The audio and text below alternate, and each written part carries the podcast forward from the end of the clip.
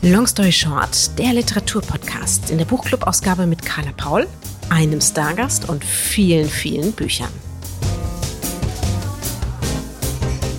Aus Liebe zu den Eltern auch eine Liebe für die Literatur zu entwickeln und zu sagen, das hat in unserem Haushalt so eine Rolle gespielt und Bücher waren so ein Teil unseres Daseins und unseres Alltags und unserer Prägung und unseres Gefühlauslebens. Warum soll ich das jetzt leugnen? Mein zweiter Gast im Long Story Short Buchclub ist die Moderatorin und Schriftstellerin Laura Karasek. Die ehemalige Anwältin hat 2012 ihr erstes Buch Verspielte Jahre veröffentlicht. 2019 folgte dann das Sachbuch Ja, die sind echt, sowie der Roman Drei Wünsche. Soeben ist ihr neues Buch erschienen. In das Gespräch unseres Lebens spricht bzw. schreibt sie gemeinsam mit ihrer Mutter Armgard Karasek über Familie, Feminismus, Gesellschaft, Erziehung, über Privates wie Politisches. Sie wird meistens eher unterschätzt und ich gestehe, so ging es mir vor einigen Jahren auch noch. Sie ist schön, sie ist laut, aber sie ist eben auch sehr klug und witzig und wenn man sie nah genug ranlässt, ebenso liebevoll wie empathisch. Sie hat sich vom großen Namen ihres Vaters bzw. den Erwartungen dahinter längst befreit. Sie ist eine ebenso bekannte wie erfolgreiche Frau, Autorin und Mutter, die im Buchclubgespräch sehr offen von ihrer literaturverliebten Familie sowie vom eigenen Lesen und Schreiben erzählt. Viel Freude mit der Buchclub-Folge mit Laura Karasek. Liebe Laura, es freut mich wirklich, wirklich sehr, dass du die Einladung zu unserem Gespräch angenommen hast und wie stets sehr offen über dein Verhältnis zur Literatur sprechen wirst.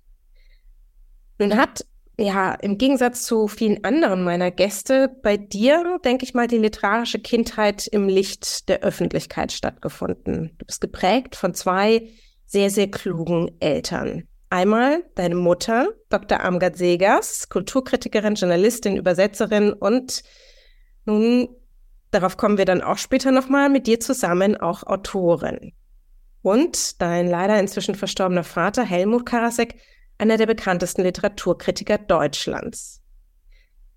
Das war sicherlich gar nicht so einfach, da ja eine normale kleine Lesende zu werden. Mein Papa hat mir durchaus auch mal vom Einkaufen die lustigen Taschenbücher mitgebracht. Gab es das denn bei dir überhaupt auch oder mit welchen Büchern bist du denn aufgewachsen? Ich bin auch mit, ich habe sogar Pixie-Bücher bekommen. Also ich bin schon auch mit den ganz großen Klassikern der Kinderliteratur natürlich von Pippi Langstrumpf, Katzen vom Dach, Jim Knopf, alles von Michael Ende, Momo, die fünf Freunde, das kleine Gespenst, also diese ganzen Sachen durfte ich schon lesen. Ich musste jetzt nicht mit sechs Anna Karenina lesen. Aber es ist so, dass mir in der Pubertät, da muss ich ganz ehrlich sein, die Literatur für ein paar Jahre etwas madig gemacht worden war weil zu Hause so viel gelesen wurde. Wir hatten 20.000 Bücher, glaube ich, zu Hause. Also wirklich ein ganzes Zimmer. Es war wie so eine Mini-Bibliothek.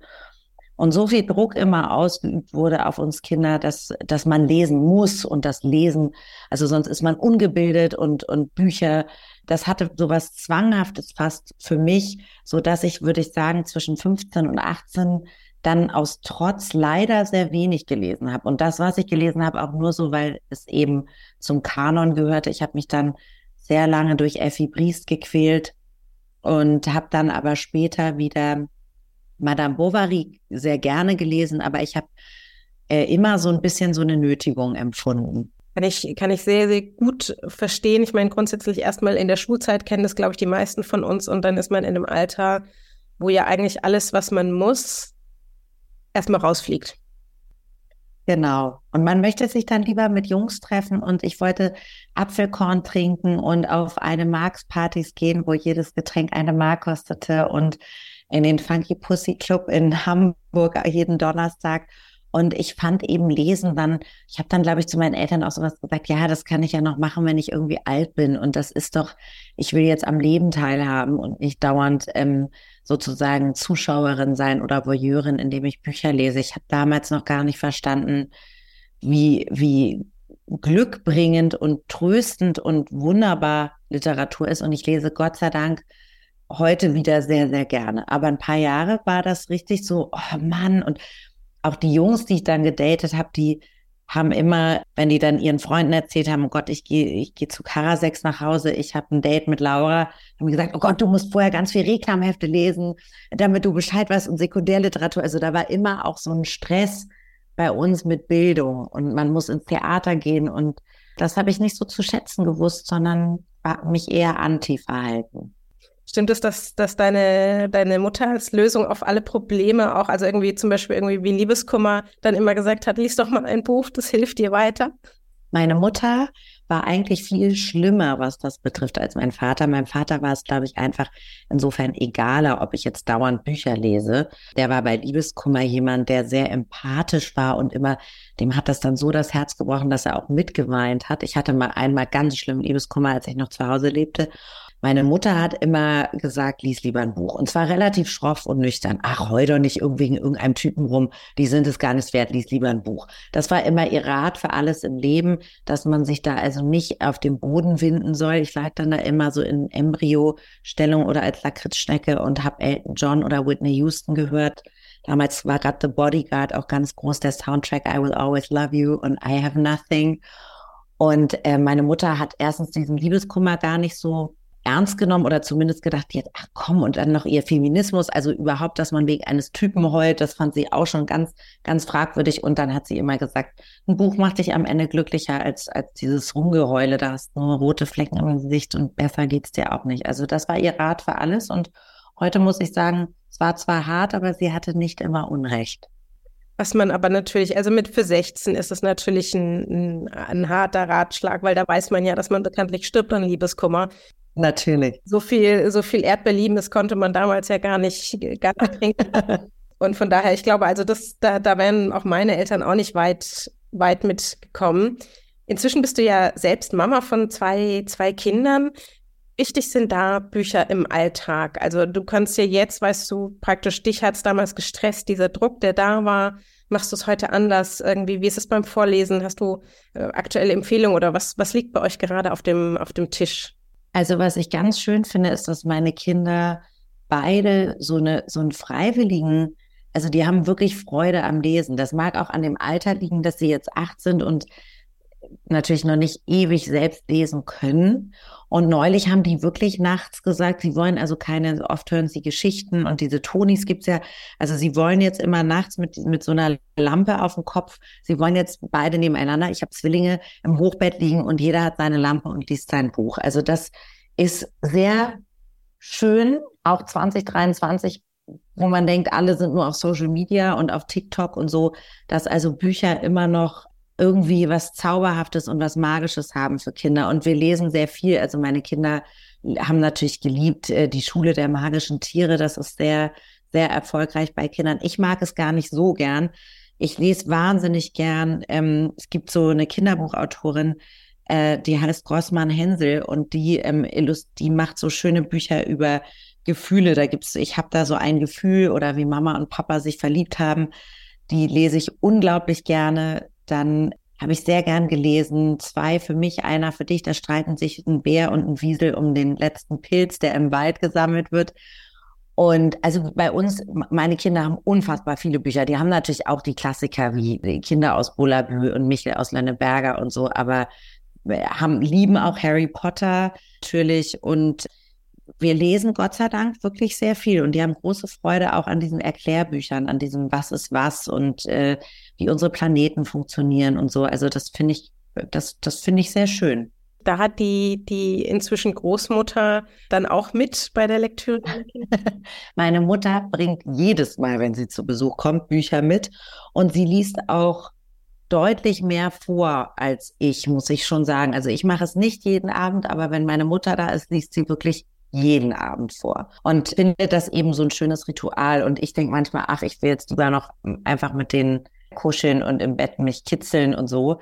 Und sie ist nicht mehr ganz so fordernd, aber wer weiß, wenn die Kinder zwölf sind, ob sie dann nicht auch ankommt mit ihrem man muss aber den, ich meine, abgesehen davon, dass es mich aufregt, dass in diesem Kanon fast nur Männer vertreten sind, was mir auch als junge Frau nicht bewusst war, dass ich da eigentlich auch während der ganzen Schulzeit nur Dürrenmatt, also irgendwelche irgendwelche Literatur von Kerlen lese und es überhaupt nicht beachtet wird. Ich glaube, die einzige Frau, die ich in der Schulzeit gelesen habe, war Christa Wolf, Cassandra.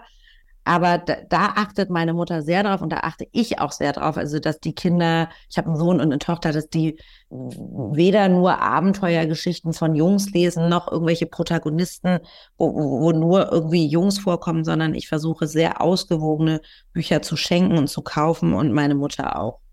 Inzwischen gibt es da ja aber auch glücklicherweise viel, viel mehr als noch zu unserer Zeit. Ja. Und mm, also ich habe mir die Frage damals gar nicht gestellt. Ich habe ziemlich viel dann irgendwann aus Ermangelung an, an spannenden Frauen, ehrlich gesagt, so Marion Zimmer Bradley und die Nebel von Avalon gelesen. Und, und ansonsten gab es ja einfach gar nicht so viel Auswahl wie, wie heute. Das heißt, irgendwie, selbst wenn jetzt meine Eltern darauf geachtet hätten, wäre das bei weitem nicht so ausgeglichen gewesen, jetzt auch mal unabhängig von den Geschlechtern, auch von den, von der Art und Weise, über was überhaupt erzählt wird, ähm, von was erzählt wird, ähm, wo die AutorInnen herkommen und so weiter, für, für Kinder und Jugendliche, wie das heute der, der Fall ist. Also selbst wenn ich jetzt heute ohne Kind in eine Kinderbuchabteilung gehe, also das ist ein Traum. Ein, Oder? Ne? Also man möchte ja selber noch mal Kind sein eigentlich und am liebsten einfach so mit so einer ganz großen Tasche und packen, packen, packen und dann anfangen zu lesen. Es macht auch wirklich Spaß, diese Bücher zu verschenken. Und ich habe richtig manche, die ich auch liebe. Und dann kann man auch die Stimmen verändern und wie man das liest. Da kommt dann mein sehr mittelmäßiges Schauspieltalent zur Geltung. Aber das ist wirklich toll, was da auch, ähm, es gibt auch so, eine, so ein Buch, das heißt, alle haben einen Po. Und äh, da wird eben auch äh, für Kinder erklärt, wie Körper unterschiedlich sind und äh, unterschiedlich aussehen und dass aber alle Menschen geliebt und äh, geliebt werden wollen und auch sozusagen es, dass alle Körper es verdient haben, schön gefunden werden zu wollen, aber ohne dass das so moralisch und belehrend ist. Und da wird eben auch schon sehr kindgerecht erklärt, wo man Menschen nicht anfasst ohne ihre Einwilligung und wo man nicht rangeht. Und das ist sehr lustig ähm, und sehr süß gezeichnet und toll erklärt. Und du denkst so krass, sowas hatte ich, glaube ich, als Kind gar nicht. Oder äh, alle zählen. Es gibt so ein Buch über die Menschheit und über verschiedene Länder und Kulturen und so. Und das, das ist aber so spielerisch und gar nicht moralisch oder irgendwie so.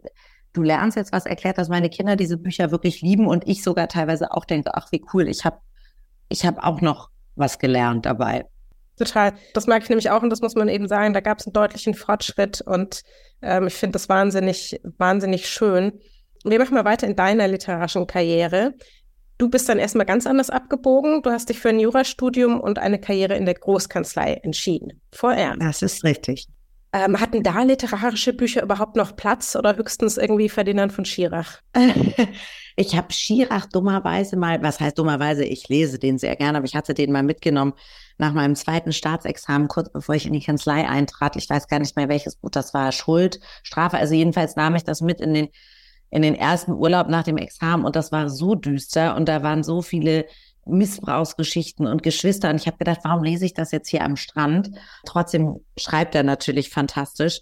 Ich habe auch dann, muss ich sagen, eine Phase gehabt, in der ich wenig gelesen habe, aus dem Grund, ein trauriger Grund, dass ich so viel juristische Texte gelesen habe fürs Examen und dann auch später in der Kanzlei und dauernd Schriftsätze und Urteile und Sachen vom Gericht, also dass du eigentlich ja als Anwältin sehr, sehr viel mit Lesen und Schreiben eigentlich fast ausschließlich beschäftigt bist, dass du abends dann doch lieber eine Serie schaust. Also ich habe in der Zeit deutlich weniger gelesen als jetzt.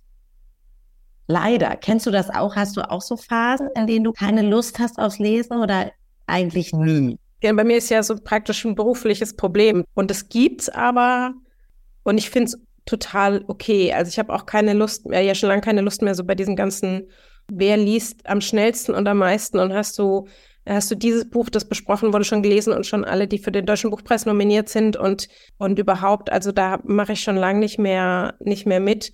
Und es gibt natürlich dann immer so ein paar Bücher, wo man sagt, okay, jetzt hat man auch, also ich muss ja relativ viel sichten und dann auch ganz viel anlesen. Und dann sind halt oft äh, einfach viele Bücher, die mir dann nicht zusagen. Ich finde, deswegen ist es kein schlechtes Buch, sondern einfach eins, was mich halt in dem Moment nicht äh, irgendwie nicht angeht. Und dann, wenn hat man aber nach einer ganzen Zeit lang hat man wieder irgendwie eins, das so richtig reinhaut und dann löst das das auch wieder. Total. Das kenne ich auch, dass man so richtig denkt, wow, ist Lesen geil. Also, dass man so richtig euphorisch wieder abends, also dass ich manchmal so richtig dachte, wann ist endlich wieder Abend, wann kann ich ins Bett, wann ist der Arbeitstag fertig und die Kinder im Bett, damit ich endlich weiterlesen kann. So, und wenn das ein Buch schafft oder ein Buch mich zu Tränen rührt oder ein, also das ist einfach wirklich, das finde ich immer noch bis heute unglaublich toll.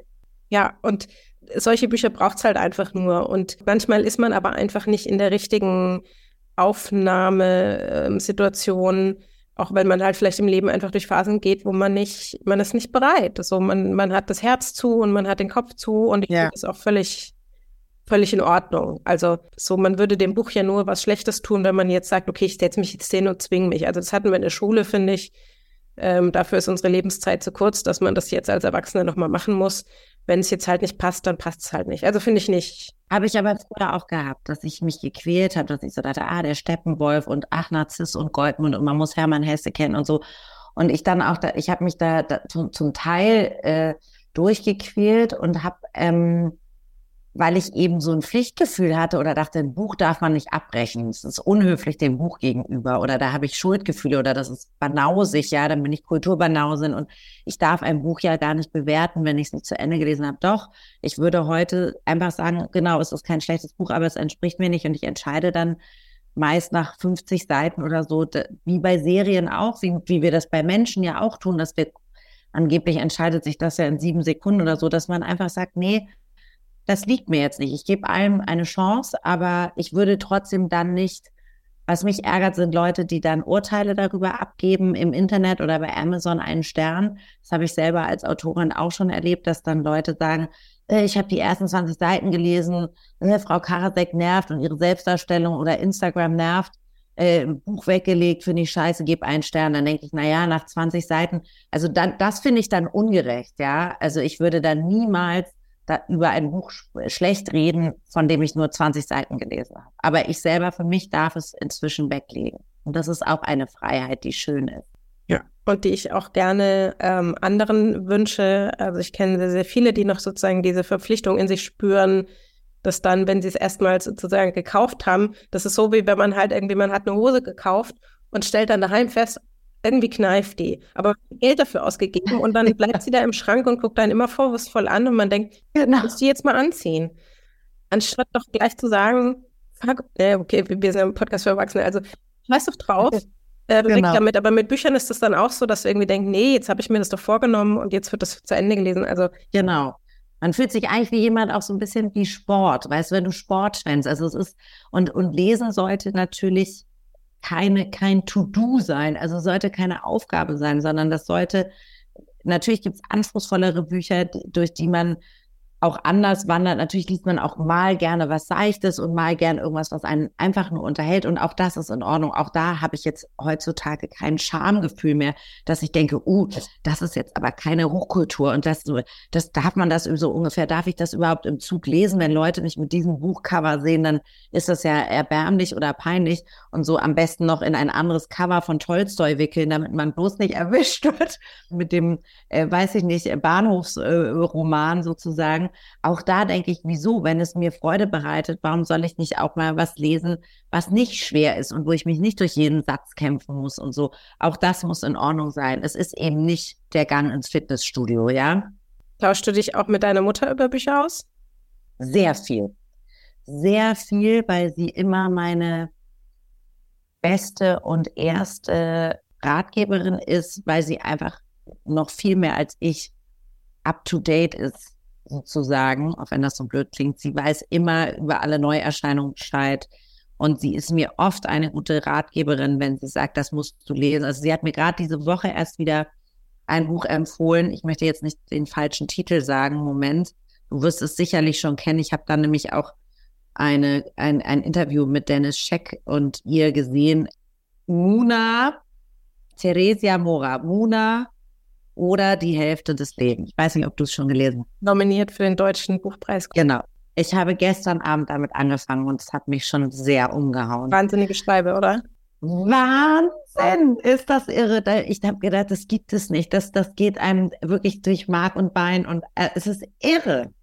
Und das hat sie mir, hat meine Mutter mir diesen Dienst, also wirklich vor ein paar Tagen empfohlen und hat gesagt, hier, äh, guck dir das mal an und auch was sie in dem Interview so, die hat so gescheite Sachen gesagt, auch über äh, Schreiben als Frau und wie ungnädig sie mit ihrer weiblichen Protagonistin war, die sich so misshandeln lässt von diesem Typen und dann hätte sie einmal die Rollen getauscht und hätte gesagt, was passiert eigentlich, wenn ich aus dem, aus der Frau, aus der Protagonistin einen Mann mache, für mich emotional. Und auf einmal hatte sie Mitgefühl mit ihm. Und dann hat sie gesagt, das ist diese internalisierte, ja, misogyne Haltung, die wir Frauen manchmal leider, auch ich, auch du wahrscheinlich, ne, ich kämpfe immer dagegen an.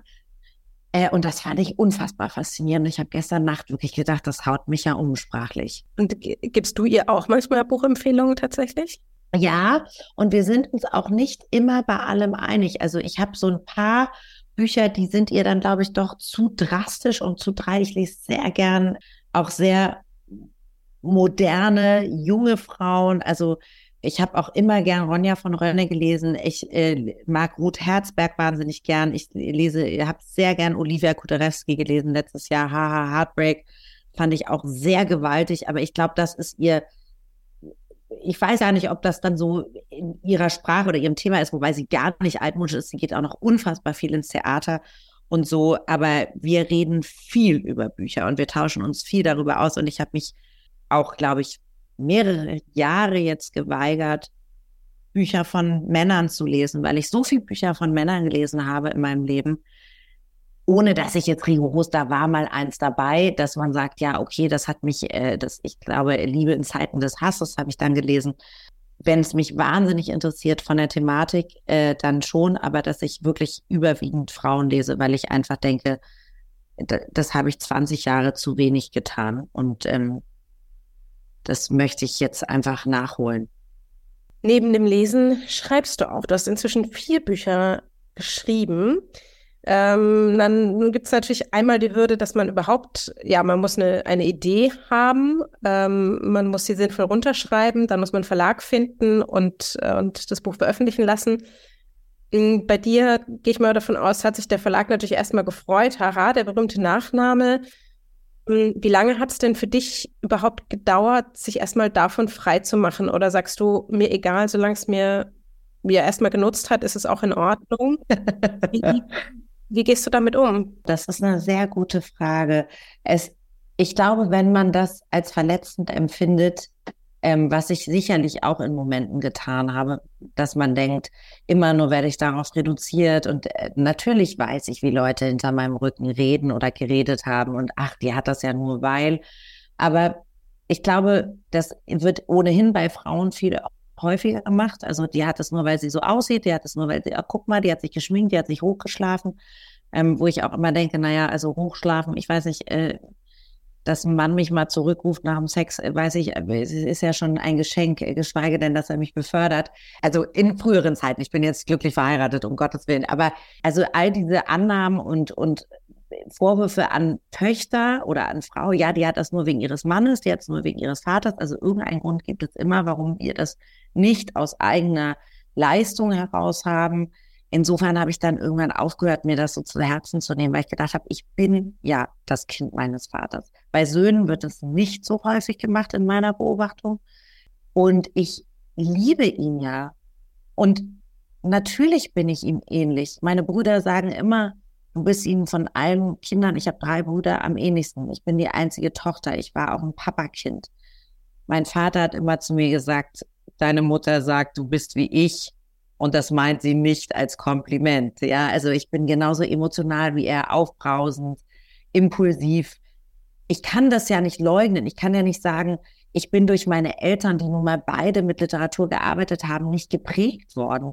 Und was gibt es denn Schöneres, als aus Liebe zu den Eltern auch eine Liebe für die Literatur zu entwickeln und zu sagen, das hat in unserem Haushalt so eine Rolle gespielt und Bücher waren so ein Teil unseres Daseins und unseres Alltags und unserer Prägung und unserer, unseres Gefühlauslebens. Warum soll ich das jetzt leugnen und sagen, ich mache was ganz anderes? Ist es nicht schön, dass meine Eltern mir etwas vorgelebt haben, von dem ich auch als Kind sage, das gefällt mir auch? Es muss das immer ein Vorwurf sein? Nee, muss, muss überhaupt nicht. Deswegen ist ja die Frage, wie man das, glaube ich, dann so für sich am Ende, also wie man das für sich annimmt und löst, was ja auch wahrscheinlich so phasenabhängig ist. Ne? Es ist ein Unterschied, ob man noch Anfang 20 ist und sagt, so jetzt will ich mir erstmal so die Welt selber entdecken und irgendwann kehrt man vielleicht auch ein bisschen zurück und sagt, na, vielleicht bin ich auch stolz, wenn ich Eigenschaften habe, wenn ich einen Namen trage mit den Menschen, die ich ja wahnsinnig gern habe, die mich verbinden. Aber ich, ja. also ich, ich kenne ja nun die Literaturwelt auch ein bisschen und, ähm, und stelle mir das wirklich gar nicht so einfach vor. Und dass du neben den Sachbüchern, dass du auch literarisch schreiben kannst, jetzt Pants Down, hätte ich dir nicht zugetraut. Echt? Bevor ich dich, bevor ich dich kannte. Wir haben uns ja kennengelernt zu deinen, äh, zur Moderation zu deinem Roman Drei Wünsche. Ja, da hast du meine Buchpremiere moderiert und das hast du ganz, ganz, ganz wunderbar gemacht. Und seitdem bin ich wirklich, also ich bin dir sehr dankbar, wie klug und einfühlsam und toll. Du bist dann auch auf der zweiten Auflage, auf, du bist auch hinten auf meinem Buchrücken gelandet mit deinem tollen Zitat, weil ich so stolz war, dass du das gut fandest. Ja, weil es wirklich, also ich war wahnsinnig geflasht davon, wie, wie klug und einfühlsam, aber gleichzeitig unterhaltsam das Buch war. Und ähm, völlig eigenständig, jetzt immer fernab auch der, der MeToo-Debatte, die eigentlich danach ja nochmal richtig, noch mal richtig zugenommen hat, ähm, ein sehr, sehr wichtiger Beitrag dazu. Und ich fand es jetzt so im Nachhinein auch nochmal wahnsinnig schade, dass es von der Öffentlichkeit oder für mein Empfinden im Vergleich zu anderen ähm, Büchern in dem Bereich kaum oder wenig gesehen wurde und vor allen Dingen wenig gesehen wurde als das, was es ist in der literarischen Qualität, die du, die du abgegeben hast. Danke. Und ich habe oft drüber nachgedacht seitdem ähm, tatsächlich ähm, und frage mich eben, liegt es jetzt daran, dass man es dir nicht zutraut oder weil du grundsätzlich nicht dem Bild der Schriftstellerin entsprichst, die solche Bücher schreibt. Und du kannst natürlich total sagen, ähm, wenn das von mir so Annahmen sind, aber also hast du dir da auch Gedanken drüber gemacht? Also erstmal freut es mich wirklich sehr, was du sagst, weil du hast natürlich recht im Zuge dieser MeToo-Debatte, die ja in diesem Jahr nochmal neu entbrannt ist, als es dann hieß, oh, es gibt ein, ein, ein neues MeToo-Buch von einem Mann, ähm, und man eigentlich vergessen hatte, dass es davor schon sehr viele Bücher von Frauen dazu gab, habe ich auch gedacht, letztendlich ist auch mein Roman natürlich ein MeToo-Roman, äh, unter anderem. Und das stimmt. Jetzt, wo du sagst, ist es natürlich schmerzhaft, dass der relativ früh war. Also ich habe den 2017, 2018 geschrieben, eigentlich 2017 auch angefangen, noch bevor MeToo überhaupt losging und es um so einen Machtmissbrauch ging und eine sehr asymmetrische Beziehung. Also eigentlich äh, genau das, was dann bei der Bildzeitung so passiert ist, ist da äh, schon geschildert worden. Und natürlich empfindet man das als Kränkung, dass das nicht so wahrgenommen wird, weil man vielleicht auch denkt, na ja, vielleicht ist es der Name. Mein Vater hat natürlich auch nicht nur Freunde im Literaturbetrieb, sondern sicherlich sich auch seine Feinde gemacht als Kritiker ich will das auch nicht alles immer auf Neid schieben, weil Neid ist so ein billiges, so, ja, die sind nur neidisch. Also so toll, dass man auf mich neidisch sein könnte, bin ich jetzt auch nicht. Aber ich glaube durchaus, dass du einen Punkt hast, in dem, in der Wahrnehmung, dass eine echte Literatin, um jetzt mal in diesem Bild zu bleiben, dass ich der nicht entspreche. Also dass, dass die, die, ich habe früher immer so scherzhaft gesagt, ich bin Hochkultur in Hotpants oder ich bin Opernball meets Arschgeweih dass dieses widersprüchliche, dass ich dir jetzt aus dem Stand irgendwie ein Gottfried Benn Gedicht oder ein Rilke Gedicht zitieren kann, aber dass ich genauso gern äh, eben in eine Karaoke-Bar gehe oder ähm, auf der Reeperbahn Berliner Luft Pfefferminzschnaps trinke, das kriegen die Leute oder dass ich gern Make-up trage als Frau, ne? Also dieses ganze, in, das, das passt nicht in eine Schublade. Ist sie jetzt eine Intellektuelle oder ist sie Boulevard? Spielt sie jetzt beim Traumschiff mit oder äh, soll sie Aspekte moderieren? Also das ist das ist schon sicherlich etwas, mit dem ich zu kämpfen habe, mit dem aber auch viele Menschen und vor allem Frauen zu kämpfen haben, die eben sagen, na ja,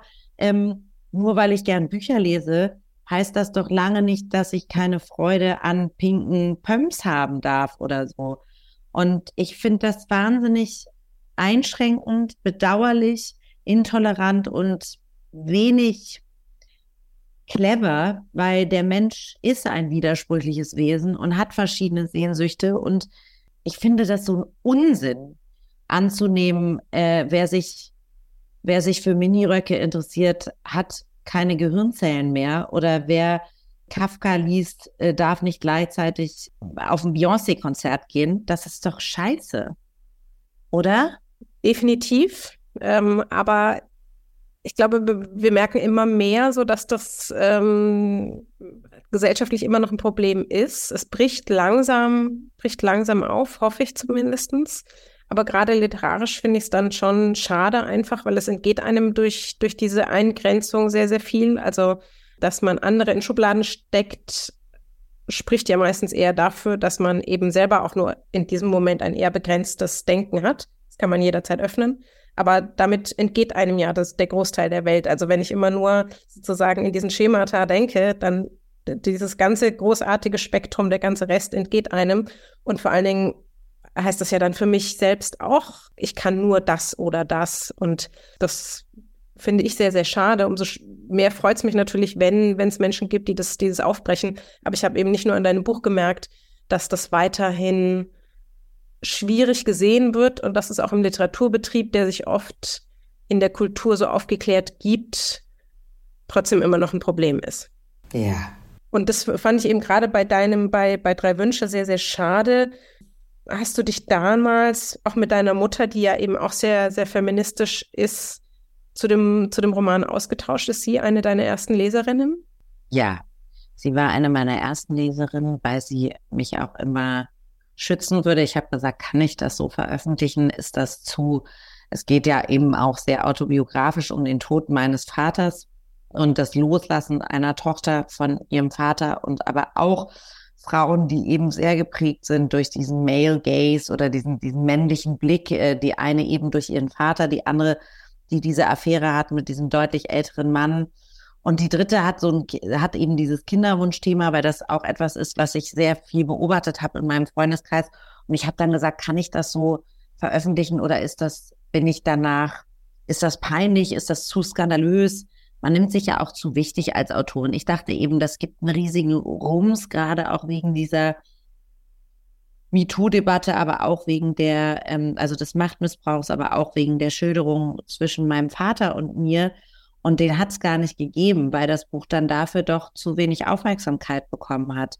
Und dann schämt man sich natürlich noch mehr, weil man denkt, Gott, da habe ich mich dazu wichtig genommen und habe ich gedacht, da passiert jetzt was ganz Großes und das passierte gar nicht. Meine Mutter war war sehr berührt von dem Buch und hat gesagt, äh, du, du kannst wirklich schreiben und natürlich kann das erscheinen, aber man hat trotzdem am Abend vor dem Veröffentlichungstermin habe ich immer, schreibe ich wirklich eine, mehrere WhatsApps an meinen Verleger geschickt und gesagt, bitte rufen Sie alles zurück, ich traue mich doch nicht. Also, weil es ist immer ein nackt ausziehen und es ist immer ein Preis geben und ich habe immer versucht, aufrichtig zu schreiben und meine Frauenfiguren auch eben widersprüchlich sein zu lassen und auch nicht immer nur sympathisch und nicht immer nur likable, aber auch nicht gewollt provokant, sondern einfach mit all ihren Zerbrechlichkeiten und Sehnsüchten und auch Gelüsten und Wollüsten und Abgründen und ähm, solche, solche Figuren lese ich gern und lese ich Gott sei Dank inzwischen auch vermehrt. Fällt gerade noch ein, das habe ich eben vergessen zu sagen. Julia Schoch habe ich sehr gern gelesen, Liebespaar des Jahrhunderts möchte ich unbedingt noch erwähnen und Mariana Leki lese ich auch sehr gern. Aber eben diese, diese Aufrichtigkeit mit Figuren zu haben, da ist meine Mutter, Gott sei Dank, immer auf meiner Seite und sagt nicht, wie kann man sowas schreiben und äh, wie kannst du so über Sex schreiben als mein Kind? Also da ist sie, da ist sie Literaturkritikerin genug, um zu wissen, dass das, dass das okay ist. Und das hat mich natürlich auch sehr ja, sehr gefreut, dass sie, ich frage mich natürlich schon, was hätte mein Vater dazu gesagt? Und ähm, es ist eigentlich auch nochmal eine Liebeserklärung an ihn als Papa. Eine Liebeserklärung an die Mama hast du jetzt mit ihr zusammengeschrieben. Ähm, ihr habt ein gemeinsames Buch veröffentlicht oder beziehungsweise vielleicht sogar eine gesamte Einladung an die Lesenden. Das heißt, das Gespräch unseres Lebens. Erzähl uns davon. Ich habe ähm, mit meiner Mutter zusammen vor anderthalb Jahren festgestellt, ich habe zu ihr gesagt, es gibt so viele Sachen, die ich Papa gerne noch fragen würde und, dies, und, dann, und das kann ich nicht mehr, weil er tot ist. Und dann sagte sie, dann frag doch mich. Und ich habe immer einen sehr intensiven Austausch mit meiner Mutter gehabt, eben über Themen wie Gleichberechtigung, Feminismus, Macht und Ohnmacht. Also was, was hat sie für Hürden im Beruf erlebt? Beispielsweise wurde ihr in jungen Jahren, als sie am Deutschen Schauspielhaus assistiert hat, gesagt, du wirst nie Regisseurin werden können, weil Frauen werden keine Regisseurinnen. Also noch in den 70er Jahren. Und ich habe ihr auch immer geschildert, was mir in der Kanzlei passiert und wo ich so, was ich so für Sprüche eben kriege wegen dieses widersprüchlichen oder du siehst aber gar nicht aus wie eine Schriftstellerin und aber ach, für eine Autorin bist du aber ganz schön geschminkt oder für eine Anwältin. Und wir haben uns immer sehr verbündet, weil sie wirklich viel mehr als ich noch immer Frauen gefördert hat und mir auch immer gesagt hat, du musst dich dafür einsetzen und ich das jahrelang gar nicht verstanden habe und immer dachte, wieso? Mir geht's doch Bombe unter den Männern und ich bin doch, das gibt's doch alles gar nicht mehr, diese Unterdrückung. Also ich habe das gar nicht wahrhaben wollen.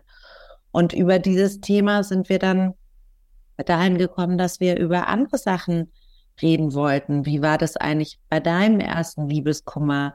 Wie war dein erster Kuss? Wann warst du am unglücklichsten? Ich habe sie auch gefragt, wie sie mit dem Älterwerden umgeht. Sie ist jetzt 69, sie wird 70 in einem Monat. Hat sie davor Angst? Fällt ihr das schwer? Fällt, fällt ihr der Verlust auch vielleicht des Weiblichen schwer, der Anziehung? Was kann ich von ihr lernen? Was kann sie mir beibringen? Was werfe ich ihr auch noch vor? Wo, wo war ich wütend auf sie? Ähm, und wir haben uns sehr, sehr aufrichtig und intim darüber unterhalten, was wir uns vielleicht auch zum Teil selbst nicht eingestehen. Ähm, hat man ein Lieblingskind? Findet man sich selbst schön? Schämt man sich vielleicht für das eigene Kind oder für die Mutter?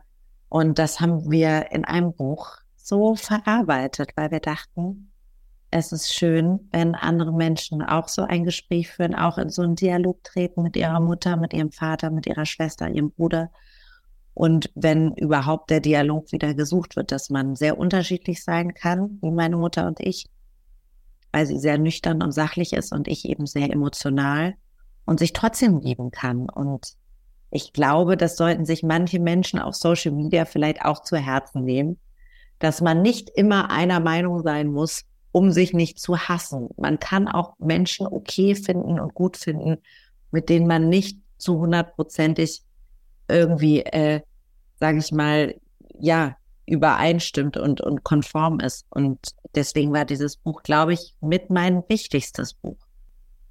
Wie war es denn zusammen zu, zu schreiben? Also in welchem, wann habt ihr entschieden, okay, das, das soll jetzt eigentlich nicht nur ein persönlicher Austausch werden?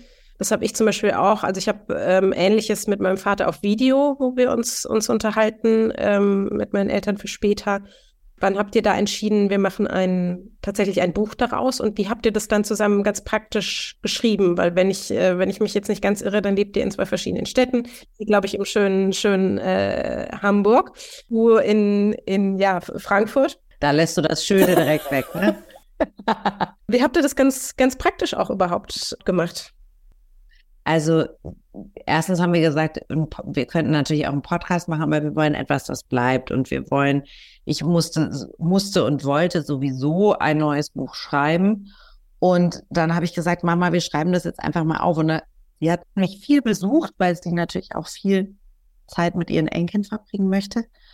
Und ähm, den Rest haben wir am Telefon gemacht. Dann haben wir uns die Dokumente hin und her geschickt und das macht einen wahnsinnig, weil selbst ich bin schon am Computer wirklich ein absoluter Loser. Ja, ich bin froh, wenn ich irgendwie, ich mache keine Backups, ich check das alles nicht. Äh, ich verzweifle, ich kriege richtig Wutausbrüche oft, wenn dieses Rädchen sich da wieder dreht.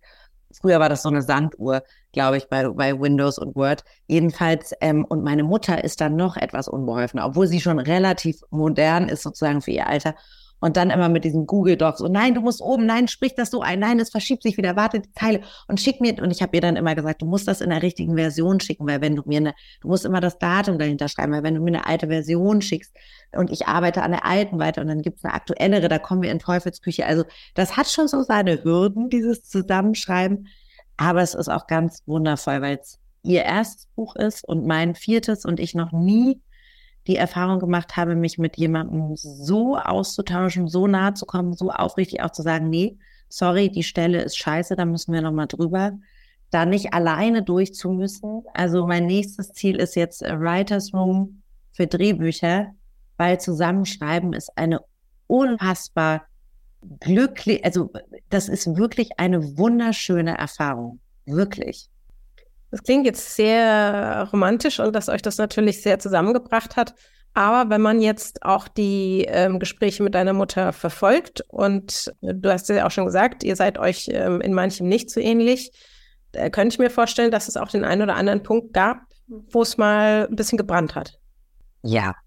Also ich glaube, beim Lesen ist es deutlich härter, als wenn wir das sprechen. Sie sagt mal an einer Stelle auch mal zu mir, das ist ja krank, Laura, du bist ja krank und so. Das sagt sie und wir lachen darüber. Wir haben beide, glaube ich, auch eine, eine sehr gute Art, über uns selbst zu lachen. Trotzdem ist es natürlich hart, wenn sie mir sagt, noch nie hat mich ein Mensch so angeschrien wie du und dein Vater und ihr seid beide wahnsinnig, ja, vulkanisch und im, ich nenne das immer so positiv temperamentvoll. Und sie sagt, das hat sie eben unglaublich verletzt. Und ich habe ihr aber in dem Gespräch gesagt, das ist mein Liebesbeweis, das ist ein Beweis von Nähe, weil ich mir bei dir sicher bin, dass du mich nicht verlässt und weil ich überhaupt nur bei Menschen, die mir etwas bedeuten, so starke Gefühle habe. Wenn mir irgendjemand an der Supermarktkasse das sagt, trifft mich das nicht so. Und es gibt natürlich bei der Mutter auch immer so Wiederholungen, Dinge, die redundant, also so Triggerpunkte, von denen du denkst, ja, ich habe jetzt verstanden, du sagst es mir seit 35 Jahren, ich kann es nicht mehr hören. Jedes Kind hat das mit seiner Mutter. Hör mir auf, nerv mich doch nicht damit. Warum schon wieder? Warum mäkelst du an mir rum? Was passt dir jetzt schon wieder nicht? Warum quatschst du mir in die Kindererziehung rein? Warum ah, musst du denn wieder diese hohen Schuhe und wie du wieder rumläufst und wie du wieder aussiehst und eben auch dieses lies lieber ein Buch. Also, ach, muss man denn so viel feiern, lies lieber ein Buch? Ich so, Mama, aber ich möchte doch, ich bin, ich möchte doch mein Leben so führen, wie ich das möchte. Und dass wir darüber heute aber auch reden und lachen können und es mich trotzdem noch nervt. Mich nervt es auch, dass sie so beleidigt ist und eingeschnappt und wenn es nicht nach ihrem Willen geht, dann, ach, ich bin jetzt zu Besuch.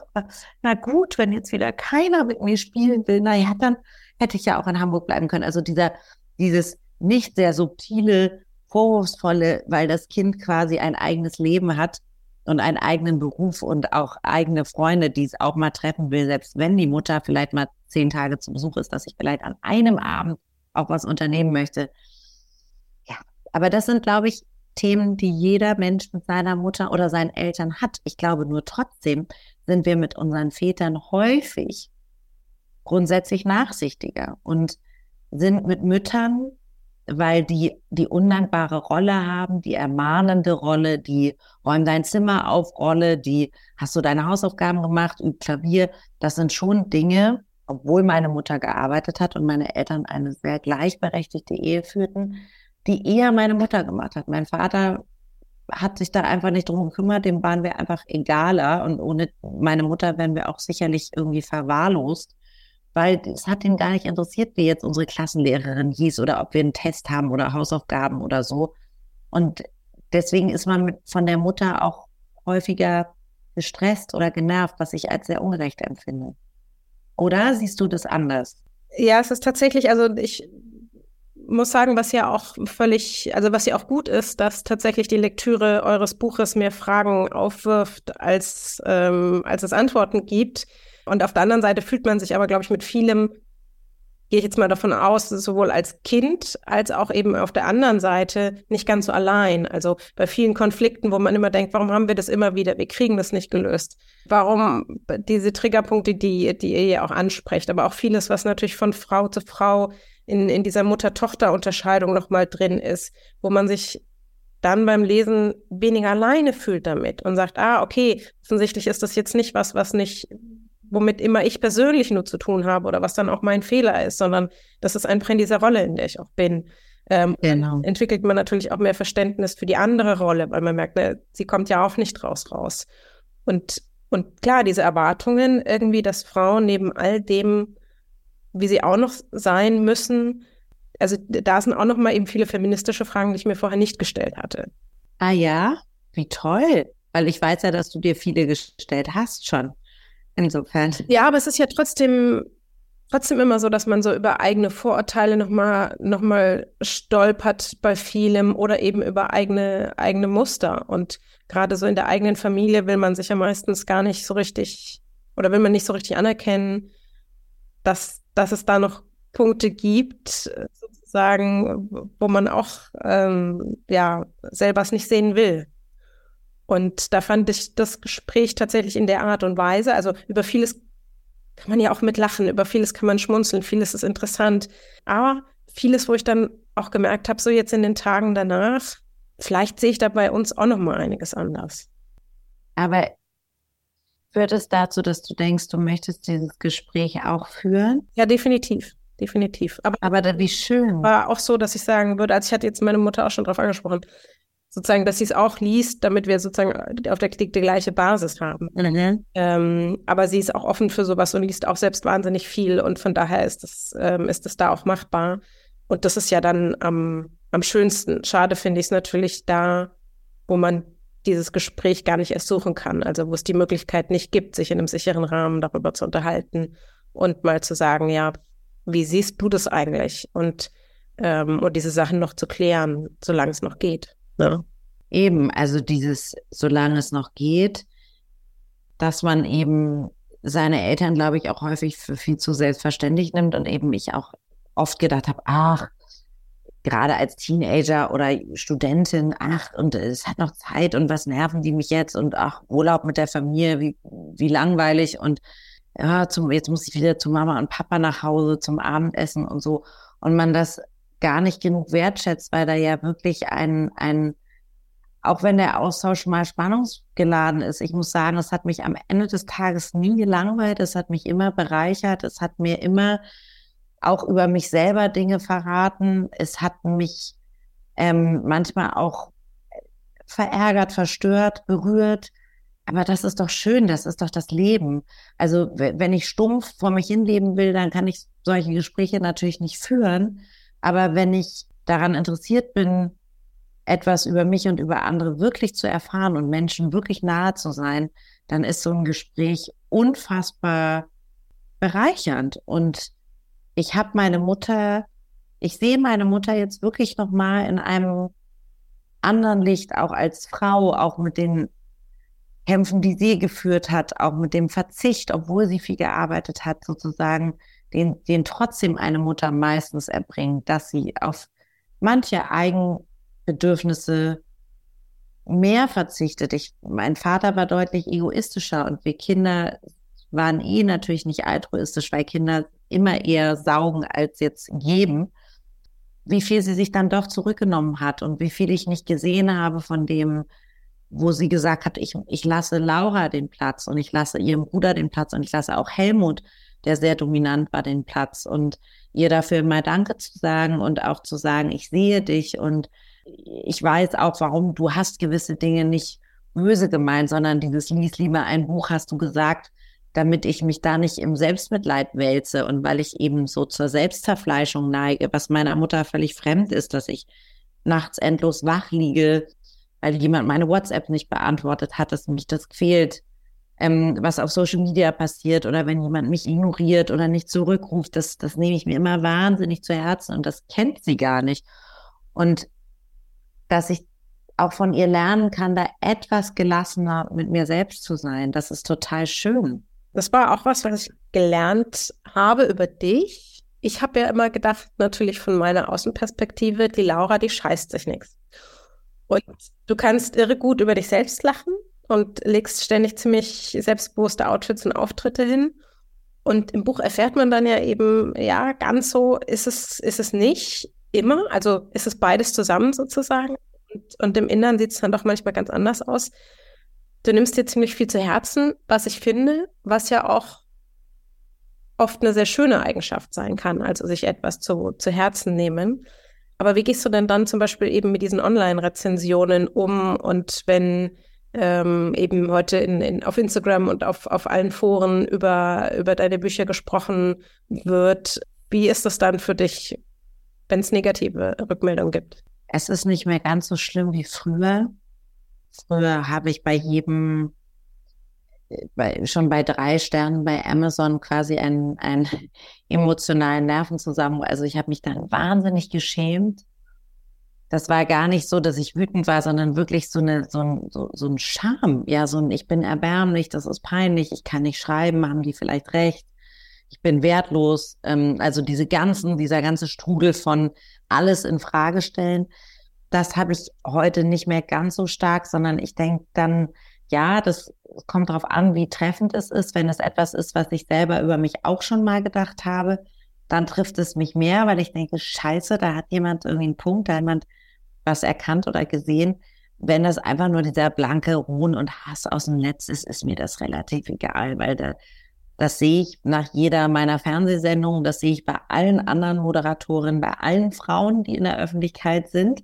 Das ist zwar nicht tröstend, weil das zeigt uns, wie, wie viel Arbeit wir noch haben äh, als Frauen, dass auch Frauen ein größerer Raum gestattet wird und auch laut sein gestattet wird und Platz einnehmen gestattet wird und irgendwie auch eine größere Spielwiese und nicht dieses, sie muss aber so sein. Und wenn bei mir ist auch oft, dass Leute sagen, die Stimme von mir ist so unerträglich. Und das wäre ja so nervig. Und ich sehe, dass das allen Frauen so geht. Und dann nimmt man es weniger persönlich, dann nimmt man es mehr als gesellschaftliches Problem wahr. Weißt du, was ich meine? Genau, ähm, das, die Unterscheidung versuche ich mir dann auch mal klar zu machen. Ich stehe ja nun nicht, nicht in der Öffentlichkeit ähm, und kriege das. Naja, schon. Ja, aber also ich, ich habe die Erfahrung auch gemacht, als ich noch im, im Fernsehen auch Buchempfehlungen gegeben habe und da kamen auch sehr spannende Rückmeldungen immer, wenn man zurückkam aus dem Studio. Und da, aber ich finde, das war für mich so klar, dass das überhaupt nichts mit mir zu tun hat, sondern einfach mit dieser Projektionsfläche als sozusagen als Frau, die da gerade jetzt irgendwas gesagt hat. Und, und das konnte ich gut unterscheiden. Wie du sagst, ist für mich eher das Problem von Menschen, wo ich das Gefühl habe, okay, die haben sich jetzt mit dem Inhalt wirklich beschäftigt und haben trotzdem was gefunden. Ja. Viele geben sich ja dann auch Mühe, das wirklich sinnvoll zu kritisieren und einem dann da Feedback zu geben. Aber da brauche ich, also das, das ja, da brauche ich schon ein paar Tage so, bis, bis ich das sinnvoll verpackt habe in mir und uns wieder in irgendein Regal stellen kann, Inneres und, und sagen kann, okay, mache ich jetzt was draus oder mache ich jetzt nichts und dann eigentlich ist auch egal. Aber das, das wandert schon eine ganze Weile in mir rum. Bei mir auch, aber man muss ja auch sagen, es ist so bedauerlich, weil du kriegst irgendwie 100 positive Kommentare und der eine negative bleibt dir halt hängen. Also so sind wir Menschen ja auch und wir Frauen wahrscheinlich noch mehr und dann denkt man eben wirklich, oh Gott, war ich so schlimm und dann geht das los, diese, dieser ganze Strudel aus, ich bin unerträglich und der hat recht und warum habe ich überhaupt Freunde und warum mag mich irgendwer und was bin ich was für eine Hybris, dass ich denke, ich könnte ein Buch rausbringen, bin ich eigentlich eine Vollidiotin und äh, also ne und dann kommt aber wieder diese gesellschaftliche Wut, dieses äh, ja, dieses warum sind Frauen auch so oft gegen Frauen? Was haben die Männer wieder gegen Frauen? Was ist dieses äh, Patriarchale? Was wird uns dabei gebracht? Warum können wir Leute nicht einfach abfeiern? Dann auch dieses Deutsche. Sind die Deutschen besonders missgünstig und neidisch? Warum haben wir keine Kultur, die das Weibliche feiert? Warum muss man das immer unterdrücken? Warum muss man sich verstellen? Bin ich hier falsch? Muss ich, gehöre ich hier nicht hin? Warum gehöre ich nirgendwo hin? Ich bin so verloren. Also dann, da können ja, das kann ja hunderttausend Sachen auslösen. Und das ist so schade, dass man sich eben, man sollte sich auf die positiven Kommentare wahrscheinlich nichts einbilden und aber auch die negativen sich nicht so zu Herzen nehmen. Weil natürlich ist das schön, sich Sachen zu Herzen zu nehmen und berührbar zu sein. Das werde ich auch immer bleiben. Aber ich finde es an mir selber schon auch nervig, dass ich so, so traurig und so getroffen und verletzt von manchen Sachen bin. Also meine Güte, da denke ich auch manchmal, Laura, jetzt reiß ich mal zusammen. Lies doch mal ein Buch. Genau. Inzwischen bist du ja Moderatorin von diversen Veranstaltungen und von Fernsehshows, zum Beispiel von der NDR Quizshow im hohen Norden. Ähm, wie viel Zeit bleibt denn dann überhaupt gerade noch für, für Bücher und was liest du so am liebsten? Kann man auch sagen, hast du zum Beispiel Lieblingsgenres oder gehst du einfach in die nächstbeste Buchhandlung und suchst dir was raus?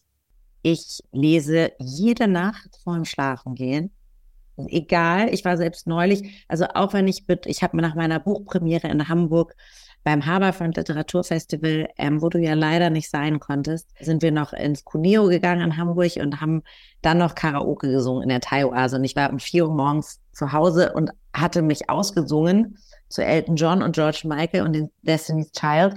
Und es ist auch egal, selbst wenn ich dann einen Tee habe, lese ich trotzdem noch, weil Bücher das Einzige sind, was mich wirklich beruhigt, besänftigt und tröstet und in den Schlaf bringt, weil mein Kopf so rattert.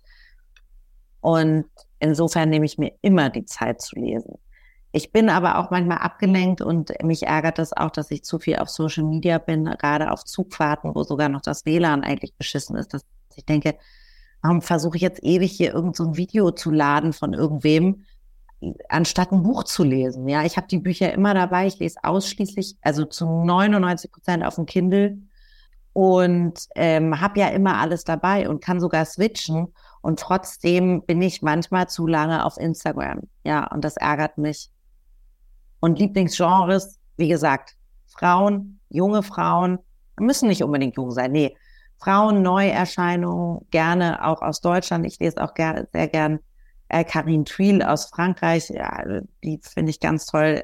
Sie hat ein ganz tolles Buch, übrigens auch ein MeToo-Buch, nämlich sie schildert eine Vergewaltigung aus Sicht des Vergewaltigers und aus Sicht des vergewaltigten Mädchens. Und du merkst in dem Moment die subjektive Wahrheit, die es gibt. Also, dass der Mensch, es ist eben nicht klar, ob es eine Vergewaltigung ist oder der Vater dieses Mannes ist in den Medien sehr wichtig. Also man denkt da an so ein, ja, hier wäre das, da ist es ein Fernsehmoderator, also so jemand eben wie Lanz oder Kerner oder so und ist mit der Politik verbandelt. Das ist ein wahnsinnig spannendes Buch. Solche Genres lese ich schon gern. Also alles, in denen es um Liebe, Gleichberechtigung, Familie, MeToo, sexuelle, Sexualität, weibliche Lust, Gesellschaft geht, das ist so mein Genre. Ich lese keine Krimis beispielsweise und keine Science Fiction. Und ich nerv dich ja schon seit drei Wünsche damit, dass du dich an einen neuen Roman setzen sollst. So schön ich jetzt auch das Sachbuch fand, aber äh, du entkommst mir nicht. Wann schreibst du wieder Belletristik? Ähm, als nächstes. Ich habe schon eine Idee. Also ich, ich muss mal gucken, wie das Buch jetzt, das ist ein Appell sozusagen. Wenn Sie, liebe Zuhörerinnen und Zuhörer, kein Buch mehr von mir haben wollen, dann kaufen Sie einfach dieses Buch nicht, weil dann werde ich wegen Erfolglosigkeit wahrscheinlich nie wieder schreiben. Wenn Sie einen Roman von mir haben wollen, dann kaufen Sie es, weil dann fühle ich mich wahrscheinlich wieder ermutigt. Also ein Roman ist nochmal eine ganz andere Art von Arbeit, aber ich habe die Geschichte, ich habe jetzt gerade ein Treatment für ein Drehbuch geschrieben und das hat mir großen Spaß gemacht und ich glaube, aus diesem Treatment kann man auch wunderbar einen Roman machen, weil es auch sehr gesellschaftlich ist und sehr viel darum geht, was wir heutzutage so auf Social Media ähm, diskutieren von Schönheit und Selbstoptimierung und aber auch Geschlechterrollen und so weiter und äh, sozusagen die alte, die Boomer, die sogenannten oder die die Menschen, die damit überfordert sind und gegens Gender sich aussprechen versus die jungen Menschen, für die das alles selbstverständlich ist und wie man auch, wenn man mittendrin ist, etwas verloren gehen kann und sagt, ich habe da gar keine Seite, ich möchte gar keine Partei ergreifen und ja, vielleicht wird, wird davon der nächste Roman handeln. Wir sind sehr gespannt. Wir freuen uns auf jeden Fall darauf. Und vielen, vielen Dank erstmal, dass du dir die Zeit heute genommen hast, um mit uns und mit mir übers Lesen und Schreiben zu sprechen. Vielen Dank, Laura Karasek. Marla, ich danke dir und vor allen Dingen wirklich danke für deine tolle und einfühlsame und immer ja, alles, was du auch so postest und machst und wie du dich für Literatur einsetzt und für schreibende Menschen, das finde ich wirklich toll. Das sage ich jetzt nicht zum Schleim, sondern ich bin sehr froh, dass es Menschen wie dich in dieser Szene gibt. Vielen Dank an Laura, dass sie sich die Zeit genommen und so offen mit mir über ihr Leben und Schreiben gesprochen hat. Alle erwähnten Bücher findet ihr natürlich wieder in den Show Notes sowie auf meinem Instagram-Kanal. Wenn wir euch, was ich natürlich hoffe, für das eine oder andere oder gern mehrere der Bücher begeistern konnten, dann freuen wir uns natürlich, wenn ihr diese in eurer Lieblingsbuchhandlung vor Ort kauft. Das war jetzt schon die zweite Buchclub-Folge von Long Story Short und ich bin natürlich sehr, sehr gespannt auf eure Rückmeldungen. Es freut mich sehr, wenn ihr euch die Zeit nehmt, den Podcast auf der Plattform eurer Wahl entsprechend zu bewerten und ihn weitersagt. Dafür vielen Dank. Die nächste Folge gibt's dann wieder in zwei Wochen. Dann wieder im Gespräch mit meinem natürlich Lieblingskollegen Günther Keil. Long Story Short ist eine Kooperation zwischen Carla Paul, Günther Keil und der Penguin Random House Verlagsgruppe. Happy Reading!